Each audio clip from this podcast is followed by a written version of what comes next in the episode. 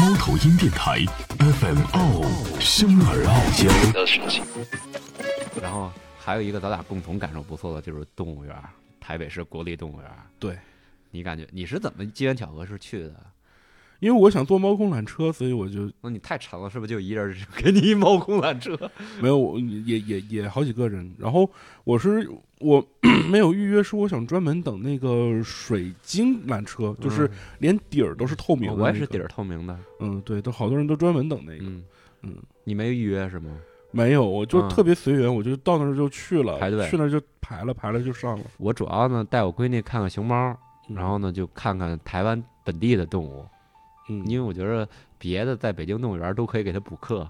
是嗯啊，对，随时可以北京给它补课，我就看看本地动物，台湾那些大黑猪什么的。台湾黑熊还有什么呃野对猪之类对的， 黑熊跟猪都睡觉，然后我都没打扰人家，我孩子也没看的不是那么动，我看嗯，看一背影，嗯然后都睡觉呢，都都没理他。但是台湾这些鸟什么我都见着了，嗯然后他们有一个有一个穿山甲，嗯，其实我觉得北京动物园也应该是这样，把北京周边的动物收集一些，然后在动物园的区域里边展出一下本土的动物。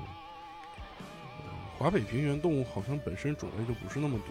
但是你哪怕是，但是你别弄家羊上那儿 弄一个那那个那就没劲了。 今天前两天有个短片儿，河北有一个动物园里边养的鸡、鸭、猫，还有狗，还有猪嗯。呃，那那就没劲了，那那那在一商圈里边就能给孩子补课了，是，就是你还甭商圈，您就往往往北京往往北开多少公里，您就补课了，根本就不用在这儿。就是我说。